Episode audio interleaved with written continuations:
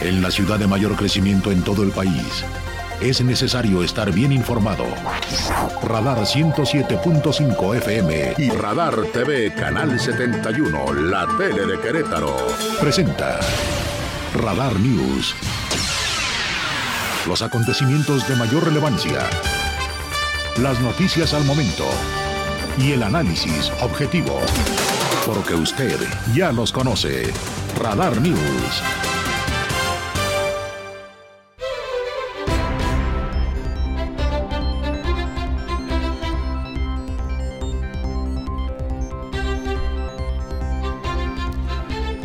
8 de la noche con 5 minutos, 8 de la noche ya con 5 minutos, 5 minutos después de la hora. Mi nombre es Jesús Muñoz, a nombre de la titular de este espacio informativo, la queridísima Diana González, quien por cierto ya se tomó sus merecidas vacaciones, necesarias vacaciones, ya estará de vuelta con ustedes el próximo 31 de este mes. Le mandamos un poquito de vacaciones para que descansara, sobre todo de la mucha chamba que ha tenido últimamente mi querida Diana, a la cual le mandamos un fuerte abrazo, un saludo. La titular de este espacio informativo, repito, mi nombre es Jesús Muñoz, lo estaré acompañando en los próximos 60 minutos con la mejor de la información, la tercera de Radar News. Pues ya prácticamente a unas horas de que se haga esto, pues ya se hizo oficial, pero que se haga una realidad el cierre de los carriles centrales de Avenida 5 de Febrero va a ser un martirio realmente para todos los que tendríamos que cruzar de polo a polo, decirlo de alguna manera. Yo en lo personal que vivo por la zona de Jardines de la Hacienda y trasladarme hasta acá, hasta Radar, pues va a ser un calvario realmente. Yo quiero pensar que también para toda la gente que, que trabaja en Centro Sur, que, que a lo mejor viven por la zona de Juriquilla, que vive por la zona de acá de Loarca, va a ser realmente un tema delicado, pero pues ya lo dijo el gobernador del estado Mauricio Curi, van a ser sacrificios, pero yo creo que valdrá la pena en algunos, en algunos meses. 8 de la tarde con 6, vámonos con el resumen de las noticias, hablar acerca de lo que acontece en Querétaro, por supuesto en México y también en el mundo.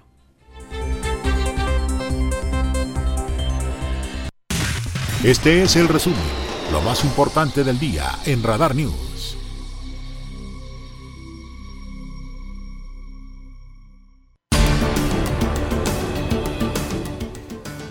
Sin actualizaciones, pero con inconsistencias, el caso de Salmarel y el caso de la joven que desapareció el 11 de mayo y apareció el 13 de ese mes en el Parque Querétaro 2000 por un supuesto suicidio, de acuerdo a la versión de la Fiscalía, aún no se esclarece, ya que de acuerdo a testimonios de los familiares, ellos buscaron en esa zona sin encontrarla, cuando horas después fue la Fiscalía quien la halló, explicó Pablo González Loyola, asesor jurídico de la familia.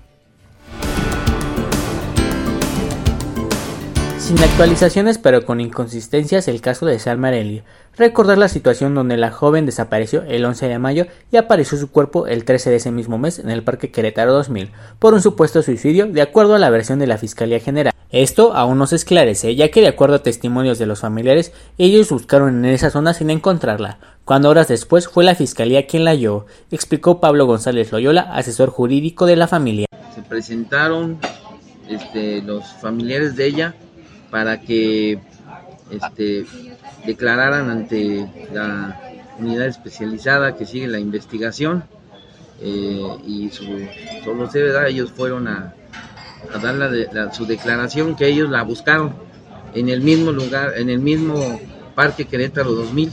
es algo que no se ha esclarecido. Es decir, de acuerdo a la carpeta de investigación, entre la búsqueda que hicieron los familiares en el Parque Querétaro 2000 y la y el momento en que es encontrada por miembros de la fiscalía que seguían esta investigación hay una hora y, fracción de diferencia. Asimismo, tampoco la Fiscalía General del Estado les ha hecho entrega de una copia de los avances de la investigación, cuestión que los hace dudar, esperando que no le hayan dado carpetazo a dicha investigación. Después de que en mayo pasado se haya encontrado el cuerpo de la joven, aún no tienen alguna resolución en este caso donde la hipótesis del posible suicidio genera dudas, ya que se buscó a la joven en esa misma zona que fue encontrada. En ese sentido, no se tiene una fecha aproximada para una actualización de las autoridades con las partes, sin embargo seguirán insistiendo en que hay una resolución en el caso de Salmarelli. Para Grupo Radar, Diego Hernández.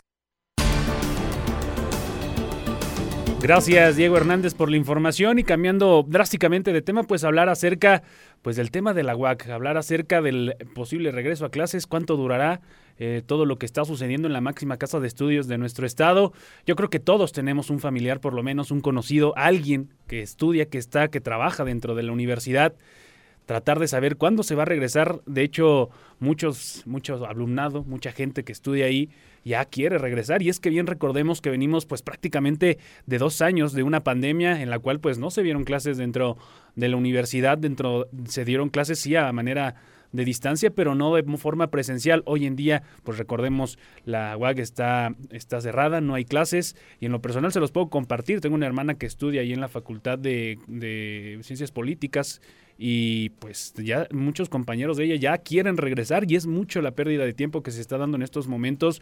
No hay clases a distancia, es un paro, hay que decirlo, no es como en la pandemia que se cierra la universidad y van a dar clases, no, es totalmente un paro. Entonces, pues no hay clases, no hay movimiento, no hay nada dentro de la universidad y la rectora de la UAC, precisamente Teresa García Gasca, estimó que por lo menos el 70% del alumnado de la UAC están a favor del regreso a clases. Y ojo, eh, ya lo que tocábamos el tema también de 5 de febrero va a ser un tema más que delicado para poder llegar a la universidad, para poder salir de la universidad.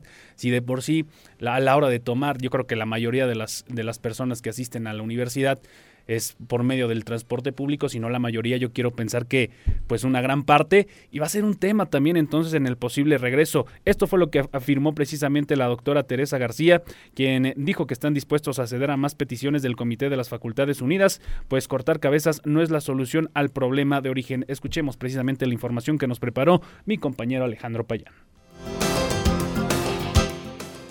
estimó que por lo menos el 70% del alumnado en Nahuac está a favor del regreso a clases y afirmó que ya no están dispuestos a ceder a más peticiones del Comité de las Facultades Unidas, pues cortar cabezas no es la solución al problema de origen. Que al menos el 70%, 70%, de lo que yo conozco, ¿eh? claro, no, no tengo el pulso numérico de todas las unidades académicas, pero yo creo que a nivel de posgrado, la mayor parte de los estudiantes de posgrado. son de posgrado? 2.500, 2.800. O sea, y estarían dispuestos a ceder a más, eh, pues no, no decir ocurrencias, pero más peticiones. No, ya, ya dije que no, Alex. Ya dije que no, no podemos jugar a, a, a ver qué más se nos ocurre. Porque para eso, para eso hay momentos en cada uno de estos movimientos. Hay momentos en donde estalla el movimiento, en donde se bajan las intenciones, en donde se pone eh, sobre la mesa las demandas específicas. Las demandas eran muy claras desde el principio. Si se trata de venir a cortar cabezas, entonces nunca vamos a acabar y yo creo que tenemos todos y todas la mejor disposición de seguir adelante. La académica indicó además que hace votos por regresar a las clases lo antes posible, por lo que se mantendrán abiertos al diálogo y a atender todas las peticiones que ya se han formulado a través de redes sociales de parte de la comisión redactora del pliego petitorio de las Facultades Unidas de la UAC.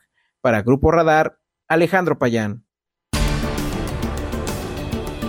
Pues sí, yo creo que la mayoría, yo creo que todos los alumnos están en, ese acuerdo de poder regresar ya a las clases, pero ya lo mencionaba y lo bien lo dijo la doctora, la rectora de la UAC, que pues no van a ceder más a peticiones, ya se dieron mucho en consideración de ella, entonces pues a ver qué es lo que sucede, cuándo se va a abrir, cuándo va a haber clases dentro de la universidad, no se sabe, realmente no se tiene una fecha fija, no se sabe si mañana, no se sabe si el lunes, mejor dicho, no se sabe si la siguiente semana, pero sí, es un tema delicado, sigue dando de qué hablar la Universidad Autónoma de Querétaro. Y es precisamente en ese tema donde los estudiantes de posgrado, licenciatura y bachilleres de la universidad hicieron el llamado a los estudiantes paristas que mantienen tomada la universidad a levantar el paro y abrir el diálogo con las autoridades. Convocaron a una marcha pacífica a favor del regreso a clases el próximo lunes a las 5 de la tarde. Fue lo que eh, convocaron a esta marcha pacífica en el Jardín Guerrero eh, de la licenciatura de... Eh, bueno, esto fue por parte de la licenciatura de químico farmacobiólogo, fue de donde precisamente surgió esta idea de generar esta marcha de para pues ya abrir la, Universidad Autónoma de Querétaro. Esta nota que precisamente preparó mi compañero Alejandro Pañán y que también le da seguimiento al tema de la UAC.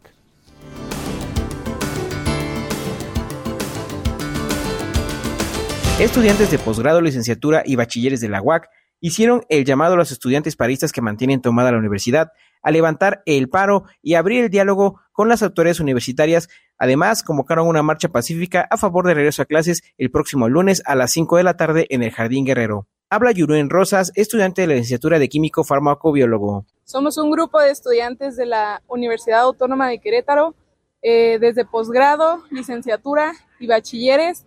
Nos hemos encargado de juntarnos, de agruparnos, teniendo esta idea de que no estamos en contra de los ideales del paro. Mas, sin embargo, la forma en la que éste se ha llevado a cabo no se nos ha consultado del todo no ha llegado la información a toda la comunidad estudiantil como hubiéramos esperado. Eh, ya, y esto de tener las puertas cerradas, cerradas de la universidad nos está trayendo muchas consecuencias negativas, ¿no? Eh, un claro ejemplo es posgrado, quien es quien se ve más afectado a, estas puertas cerradas. Tengo aquí a, mi compañera Dulce, quien les puede compartir un poquito más del tema. Reconocieron que están a favor del movimiento que busca la igualdad de derechos y que se acabe con el acoso, pero también están afectando los proyectos ante el CONACYT y piden ser tomados en cuenta en la toma de decisiones sobre las instalaciones universitarias que están tomadas desde hace tres semanas. Para Grupo Radar, Alejandro Payán. Ya son varias semanas, inclusive yo creo que ya hasta el mes se cumplió realmente. Ahorita la fecha no la tengo tan exacta, pero yo creo que ya hasta el mes se cumplió de la toma de este sector de los estudiantes que tomaron la Universidad Autónoma de Querétaro. Ya escuchamos las palabras de la doctora Teresa García, quien habla que ya no van a ceder a más peticiones, que seguirán los diálogos, pero a más peticiones ya no. Ya también se turnó este tema de eh, la marcha pacífica para que pues se puedan abrir las puertas de alguna forma, por decirlo de alguna forma, de la Universidad Autónoma de Querétaro. Repito, tiene mucho tema el regreso a clases y pues bueno, también ya lo comentábamos, el tema de Avenida 5 de Febrero también va a ser un tema si es que se abren las puertas de la Universidad Autónoma de Querétaro. El siguiente bloque estaremos escuchando palabras del gobernador del estado, Mauricio Curi, quien precisamente a través de redes sociales dio un mensaje a la ciudadanía, obviamente pues pidiendo mucha, mucha paciencia acerca de lo que se viene. Ya el día de mañana, recuerde, a partir de las 11 de la noche de este sábado, se empezará a cerrar 5 de febrero. Iba a decir, se empiezan a tirar los puentes, pero no se cierra 5 de febrero. Se van a tirar los seis puentes. En su momento lo, lo decía Mauricio Curi, el gobernador del estado, que es mejor tirar todos de un tajo, tirar todos de una vez, porque pues el caos vial va a ser el mismo. Entonces yo creo que de cierta forma también una buena elección. Ya estaremos tocando ese tema en el siguiente bloque. 8 de la noche con 17 minutos. Si usted se dirige a, casa, vaya con mucho cuidado. De hecho, yo ahorita que tomé 5 de febrero, también estaba delicado el tráfico. ¿eh? Entonces, no quiero ni pensar qué va a ser esa avenida a partir del día de mañana. A partir del domingo, yo creo que ya se va a empezar a ver el caos dentro, dentro de esta avenida. Yo creo que la principal del estado de Querétaro, de la capital queretana, por decirlo de alguna manera. 8 de la tarde con 17, regresamos, vamos a una pequeña pausa.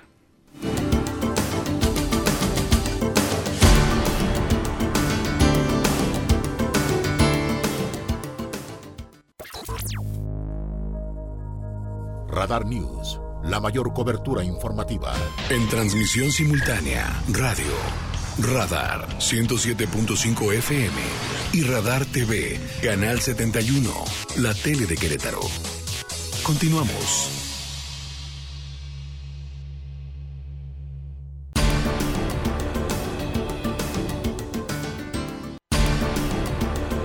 Ocho de la, de la tarde, 8 de la noche con 22 minutos. Ya es viernes, mitad de quincena, pero al fin de cuenta viernes, igual vale.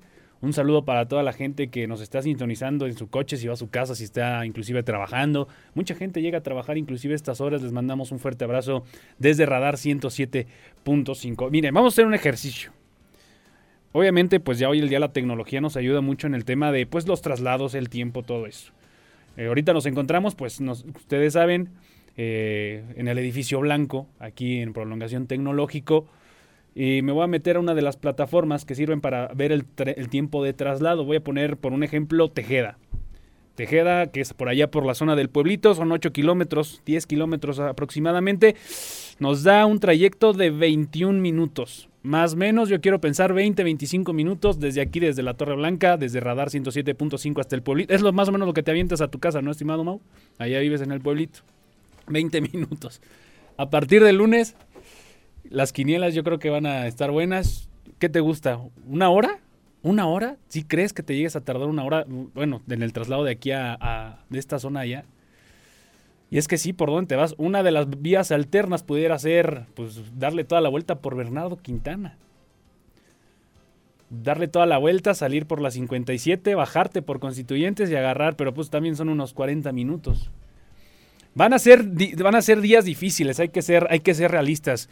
Eh, el sacrificio va a ser mucho, pero yo creo que el beneficio también lo va a ser muchísimo más. Y de hecho vamos a escuchar en unos momentos más palabras de Mauricio Curi, gobernador del estado, quien precisamente dice eso, mucha, mucha paciencia. Carriles centrales de 5 de febrero, a partir del día de mañana a las 11 de la noche. Recuerde, mañana a las 11 ya no podremos tomar los carriles centrales de Avenida 5 de febrero. Dentro de las diferentes redes sociales de gobierno, ahorita los vamos a, analizar y también para que la gente lo vea a través de Radar TV, va a haber algunos pasos peatonales, va a haber gente de, encargada en el tema vial para poder apoyar. No sé si de cierta forma en algún momento se pudieran quitar los semáforos, porque también hay que decirlo, hay que darle fluidez a los que vienen eh, circulando sobre Avenida 5 de Febrero, pero también, por ejemplo, en intersecciones como Avenida Universidad, como en Pigmenio González, Zaragoza, que ahorita ya es un caos, ¿eh? Ahorita ya en Zaragoza te avientas, en el seguro, yo fácil te avientas 15 minutos. Entonces va a ser un tema más que delicado y de hecho precisamente habló acerca de ello el gobernador del estado Mauricio Curi, quien precisamente habla primero en, en primera instancia de lo que sucederá mañana. Repito, 11 de la noche se cierran carriles centrales de Avenida 5 de febrero, ida y vuelta. Ya veremos qué es lo que sucede el próximo lunes. Posteriormente dice que mucha paciencia, y sí, va a ser mucha paciencia, van a ser días más que yo creo que hasta desesperantes para los que vivimos en Querétaro, pero el sacrificio, repito, es uno y el beneficio va a ser totalmente otro. Van a ser meses largos, largos y se lo digo en serio. Escuchemos palabras del gobernador del estado, Mauricio Curi, quien precisamente habla acerca de lo que inicia, ya inició desde hace algunos mm, unas semanas con el tema de los de las laterales con el tema del sistema pluvial, pero ya mañana le, meten segunda, como es la campaña que está metiendo el gobierno del estado. Estas son las palabras del gobernador Mauricio Curi, que habla acerca de lo que inicia ya mañana, la segunda etapa, pues ya de la remodelación de Paseo 5 de febrero. Hola a todas y a todos. Hoy quiero darles un aviso muy, pero muy importante. Como lo anunciamos desde hace muchos meses, este sábado 22 de octubre se va a poner en marcha la segunda etapa de la construcción del Paseo 5 de febrero. Fue una decisión muy difícil, pero para eso me contrataron. Yo no llegué aquí a patear el bote, no va conmigo. Siempre cumplo mis compromisos y honro mi palabra. Elevar a Querétaro al siguiente nivel implica hacer lo que no se hizo en lustros, aunque esto implique sacrificios de todos. No lo niego y soy muy claro. Serán meses muy complicados. Sé que la obra afectará la vida cotidiana de todas y de todos. En los próximos meses, nuestros traslados van a ser más complicados, van a durar más. Tendremos que invertir mucho tiempo y mucha paciencia, pero es lo que se tiene que hacer para asegurar un porvenir mejor a nuestras familias. Nadie llega a un mejor futuro sin hacer grandes esfuerzos en el presente. Apelo a la cultura y el respeto de la sociedad queretana. Mostremos nuestro civismo y nuestra educación, nuestra tolerancia y empatía con los demás. Repito, mucha, mucha, mucha paciencia, mucha paciencia. Eh, yo creo que más de uno mm, va, la gente que vive en la loma, la gente que vive por Plaza Sendero, híjole, no creo, no quiero ni saber lo que va a ser el, tema, si de por sí ya, ya, ya es, un, es un tema delicado con la cierre de carriles centrales, lo va a ser más. La circulación provisional, estos fueron algunos eh, información que precisamente compartió el gobierno del estado a través de sus redes sociales, en donde pues nos deja ver que habrá diferentes pues, para el tema de la ayuda paso peatonal y vehicular, vehicular provisional, algunos retornos, intervención de puentes, como ya lo sabemos, van a ser seis los puentes que se estarán interviniendo para darle pues el de Zaragoza, obviamente el de la UAC, entonces van a ser diferentes, eh, Pingüino González, van a ser diferentes eh, movimientos, pero pues las paradas provisionales también inclusive las estamos viendo ahí a través de Radar TV, paradas provisionales para el sistema de de transporte de Crobús que pues van a ser literalmente provisionales. Entonces, para la gente que, repito, ahí también la, estamos viendo las algunas vías alternas. Para poner un ejemplo, y repito, me pongo como claro ejemplo, yo que vivo en la zona de Jardines de la Hacienda, pues ya no va a poder tomar 5 de febrero, estaré, estaré, loco, ¿no? Me aventaría hora y media, pero quiero pensar, y a bote pronto, no sé si compartes esto, mi angelito. Yo vivo ahí por la zona de jardines, agarrar hasta tecnológico y todo tecnológico, hasta salir acá por la Gerber. También va a estar hasta el. Sí, sí, sí. No, es que no. Y, la otra es darla, rodear Querétaro. Rodear Querétaro, Angelito. Salir a la 57 hasta Bernardo Quintana, bajar, que también ya está a las de 6 a 8 de la noche. Ese paso está parado literalmente. Y pasar sobre Constituyente, salir a los arcos, llegar por la zona de Álamos. No habrá posibilidad de trabajar a distancia. Ahorita los jefes que nos están escuchando. No, yo creo que sí, sí va a ser un tema. Yo creo que y hay que hacer un llamado para las diferentes empresas, para los diferentes negocios que pudieran darse la opción de darle a la gente que trabaja con ellos hacer home office de nueva cuenta, porque va a ser un tema realmente, realmente delicado. Vías alternas, eh, tecnológico. Yo creo que también por acá por bueno, hablando de los que venimos de allá de zona de jardines, acá por, ya me aventé un chorro de marcas, pero para dar referencia por la Kellogg's y salir por Felipe Carrillo también va a ser un, un una fiestota también. O ya me estoy acelerando mucho, ya yo creo que en un momento de desesperación, tlacote y agarrar libramiento, padre.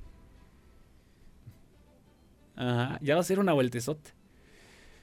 ¿Ustedes qué opinan? ¿Qué, Ya, yo creo que ya muchos ya pensamos, o por lo menos los puse a pensar cuáles son las vías alternas para ir a la escuela, para ir al trabajo, para ir a su, para regresar a su casa. También el tema del regreso va a ser un tema desesperante.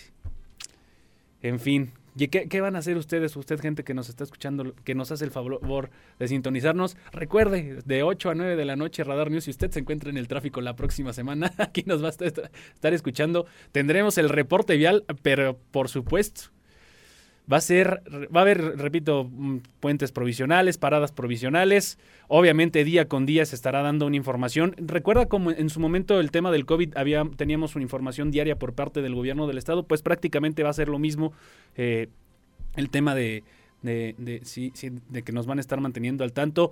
Eh, fíjate que, fíjense que para los que todos que usamos el, para que todos los que usamos Crobus, ya bajé la aplicación de, de Crobus, está nueva porque antes había una que se llamaba del, Instituto Queretano del Transporte y hay una exclusiva del Crobus.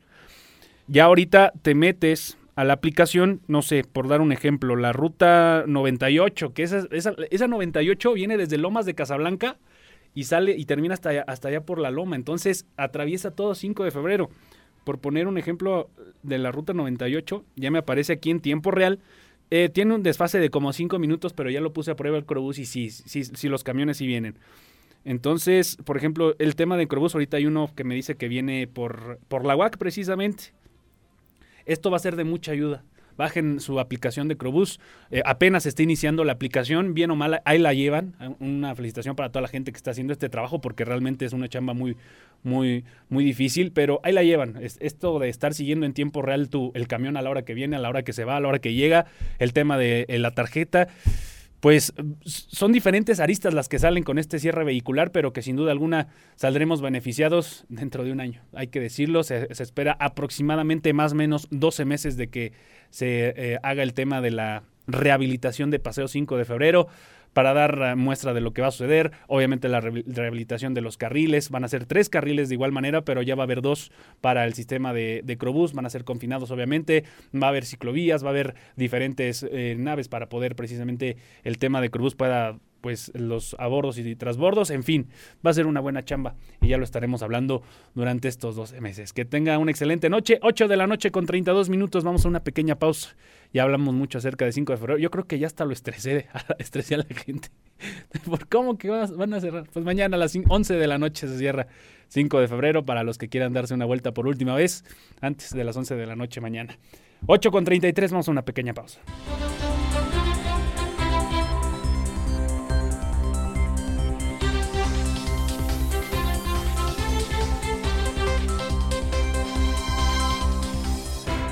Radar News. Cobertura total desde el lugar de la noticia. En transmisión simultánea, radio, Radar 107.5 FM y Radar TV, Canal 71, la tele de Querétaro. Continuamos.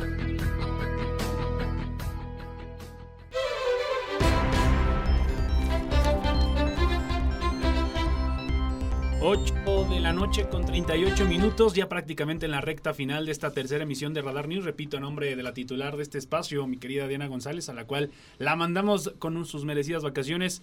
Soy Jesús Muñoz y lo estaré acompañando solamente hoy. Ya la próxima semana estará el señor Elliot acompañándolo a través de esta tercera emisión. En esta ocasión y hablando acerca de la entrevista del día de hoy, tengo el gusto de que me acompañe aquí en la cabina de Radar 107.5 Ramsés Oviedo. Ramsés, muy buenas noches, ¿cómo estás? Nos vienes a hablar de un tema que para muchos yo creo que es más que interesante y te soy sincero, ahorita que empezamos a platicar fuera de micrófonos me interesó mucho saber de lo que sucede. Me hiciste una pregunta que, que hay que hacérsela también hacia el público. ¿Cuál, eh, ¿Cuántos queretanos, cuántos escritores queretanos conoces? Esa fue la pregunta que me hiciste. Soy realista y lo acepto, no conozco ninguno, no soy una persona que lea mucho, lo acepto, está mal. Digo, leo, lo platicaba inclusive con Ramsés, leo mucho acerca de artículos de política, artículos de deportes, diferentes cosas, pero no leo un libro. Y eso también está mal para, para si es que quieres saber qué es lo que sucede pues en tu entorno, qué es lo que sucede en Querétaro. Ramsés, muy buenas noches y muchas gracias por acercarte y hablar de este tema. Hola Jesús, muy buenas noches, gracias por el espacio y también... hombre, pues, gracias a ti. Dinos, dinos, ¿qué es lo que nos vienes a platicar el día de hoy? ¿Qué va a haber? ¿Qué es lo que sucede en torno a todo este tema? Mira, pues he venido a nombre de una asociación civil de filosofía que se llama NEF y también de un equipo de otras asociaciones que nos dedicamos al ámbito de la literatura, etcétera, a básicamente invitarles a un seminario que estamos organizando sobre literatura queretana. Yo te pregunté eso sin ser sin trampas, sin nada, sino simplemente hablar de, en términos realistas que a veces no se conoce lo que hace el Estado. y hay mucho talento, ¿eh? Un montón. Sí, sí, sí. sí. Es lo que vamos a poder encontrar aquí. En el seminario sí, inclusive vamos a poder reevocar esos momentos que fueron cruciales en la historia de la literatura en Querétaro, como los años 90 con una generación que fue muy importante. Entonces, este seminario tiene un carácter más o menos académico, no quisimos como encuadrarnos tanto a esas formalidades, sino abrirnos un poquito más y ser más flexible con esa estructura. Entonces, nuestro seminario se va a llevar a cabo de manera virtual el día jueves de la siguiente semana y el viernes también por las tardes. Habrá ponencias y habrá un evento especial. Ok, que será sorpresa, quiero pensar. Pues ya lo vamos a decir, pero va a ser una entrevista, un diálogo con uno de los sobrevivientes, lo podemos decir así, de una generación importante de los noventas, la generación de los Crótalo. Okay. Me vas a decir, ¿y esto qué onda? ¿Quiénes son, no? pues fue una generación de jóvenes escritores de los años 90 que tutelaron y que tuvieron mucha iniciativa en los años 90 y principios del siglo XXI en mover la cultura escrita en Querétaro. ¿Cuántos años tienes? Yo ahorita 28. Estás joven. Y es que te lo pregunto porque te veo hablar y te veo hablar con una pasión y con un interés en, verdad espectacular, con una persona con ganas de dar a conocer precisamente todos estos temas. Y yo creo que es lo que precisamente no solamente se, necesita a lo mejor en, el tema de los escritores, de los libros, sino en diferentes ámbitos, en política, deporte, en diferentes, hasta en un negocio. Yo creo que se necesita ese apasionamiento. Te felicito porque realmente te gusta lo que estás haciendo, te gusta dar a conocer todo este tipo de cosas. Platícanos más acerca de este seminario, dónde nos podemos conectar, dónde te podemos seguir qué es lo que podemos hacer para poder integrarnos y sobre todo saber qué es lo que va a tener precisamente este seminario. Pues mira, sí te comento para así ser más específico y tendremos pues cuatro mesas que se van a dividir en tres ponencias y vamos a hablar como el sentido que tienen los archivos de la literatura en Querétaro, también hablar de un gran escritor contemporáneo de Sor Juan Inés de la Cruz que fue Carlos de Sigüenza y Góngora, que es importante por su libro que escribió de Querétaro y también vamos a hablar de ese gran texto que es Heraldo de Navidad. Desde 1990 existe, pero no tiene tanta recuperación. Entonces una participante nos va a decir, vamos a hacer esta recuperación y hablaremos de ello. Y también, obviamente, sería importante hablar de la evolución legislativa del patrimonio documental y bibliográfico de Querétaro. Mi compañero Raúl Almazán, con quien estamos organizando este evento, pues él sí es especialista en el ámbito de los archivos, es ex jefe de la sección de archivos de la Dirección Estatal de Archivos. Entonces, ¿quién mejor que él que conoce este tema? Y para el día viernes, pues, ahora sí, vamos a invitar a personas que estuvieron en los años 90 aquí en Querétaro, entonces van a hablar sobre ese panorama de los años 90 y de lo que hay actualmente. Van a participar en este evento pues los responsables del Consejo Queretano de Escritores, entonces dos representantes, perdón, se llama Consejo Literario Queretano, entonces van a participar ahí, un servidor va a hablar de las revistas culturales, entonces imagínate si yo te pregunté hace ratito qué escritores, si te pregunto qué revistas, no hombre, pues me vas a decir no me preguntes cosas que no sé, entonces yo voy a hablar de eso porque quiero dar a conocer lo que hay aquí y va vamos a hablar también de lo que hay actualmente cuál es la literatura actual y vamos a compartir. Entonces ahí nos van a estar acompañando 12 ponentes muy reconocidos. no doy nombres de todos porque el tiempo aquí agobia. Entonces, pues eh, los voy a estar esperando en las redes sociales de ANEF, de la Casa Fundación Cultura UNAM Capítulo Querétaro, en la asociación que se llama CEGE nos pueden encontrar ahí. Y también en la red estatal de bibliotecas, ahí en las redes sociales se va a estar difundiendo. Y vamos a dar ahí el link en Zoom para conectarnos. Y yo creo que desde la comodidad de su casa cada quien puede ahí conectarse, no se va a requerir cuota, es decir, esto es totalmente gratuito, Jesús, es decir, excelente. Pues para qué poner pretexto, ya estamos arramando esto y con mucha iniciativa, con mucho entusiasmo porque sabemos que es un acto de bondad hacer historia de la literatura como no te imaginas. Y yo creo que por medio de la literatura, como bien lo mencionas y tocaste un tema muy importante, el tema del Querétaro de los noventas, yo creo que ese Querétaro que muchos extrañamos, eh, no sé si eres queretano, no sé, de, ¿eres de aquí? ¿Naciste en Querétaro? No, pero... está bien, no, no, hombre, comprendo el amor que hay por Querétaro. Es, es un, es, bueno, los que tuvimos la oportunidad de, de vivir esa época, un Querétaro en donde, pues literal, ya que estamos hablando acerca del tráfico, el Querétaro de los cinco minutos, literalmente. Ese sí era el Querétaro de los cinco minutos, pero sí era una época eh, muy dorada. En lo personal te lo platico, yo crecí en el centro, entonces ya te imaginarás la, la, gran, pues, el gran cariño que le tengo a esta tierra. Y por medio de la literatura se puede, eh, pues por lo menos recordar y saber lo que se vivió en aquellos tiempos. No, hombre, ¿cuántos poetas no escribieron sobre el centro de Querétaro? Exacto. O el señor ahí de bronce que está fuera del Museo de la Ciudad. Exacto. Todas esas preguntas que te hago, pues hay que como traerlas a colación hoy y, y es lo que vamos a poder encontrar ahí. Eso y muchas cosas más. Sí, sí, sí, nos vamos a meter en eso. Este, repítanos otra vez las redes sociales, algún teléfono en donde te podemos contactar para podernos sumar a esto. Pues bueno, en el Instagram de ANEF, así, A E E F H, ANEF, Querétaro. Ahí vamos a estar dando toda la difusión. También en el Facebook de la Red Estatal de Bibliotecas, lo repito, de CG, tal cual se dice. Y también en el Facebook de la Casa, Cultura, Casa Cultural de la UNAM. Esas son como las principales redes. Nuestro seminario se llama Confluencias de la Literatura, Conocimiento, Crítica y Memoria. Ahí los esperamos. Jueves, viernes de la siguiente semana. Y ya después nos vamos a un segundo seminario. Pero de momento, viernes y jueves. Ramsés. Sí. Muchas gracias por venir. Hombre, gracias a ustedes en Radar FM. Gracias. Que tengas una excelente tarde, un excelente fin de semana, que te sea leve con el cierre de 5 de febrero. Nosotros nos damos una pequeña pausa, regresamos ya para la recta final de la tercera de Radar News. Mi nombre es Jesús Muñoz. Regresamos ya prácticamente para despedirnos.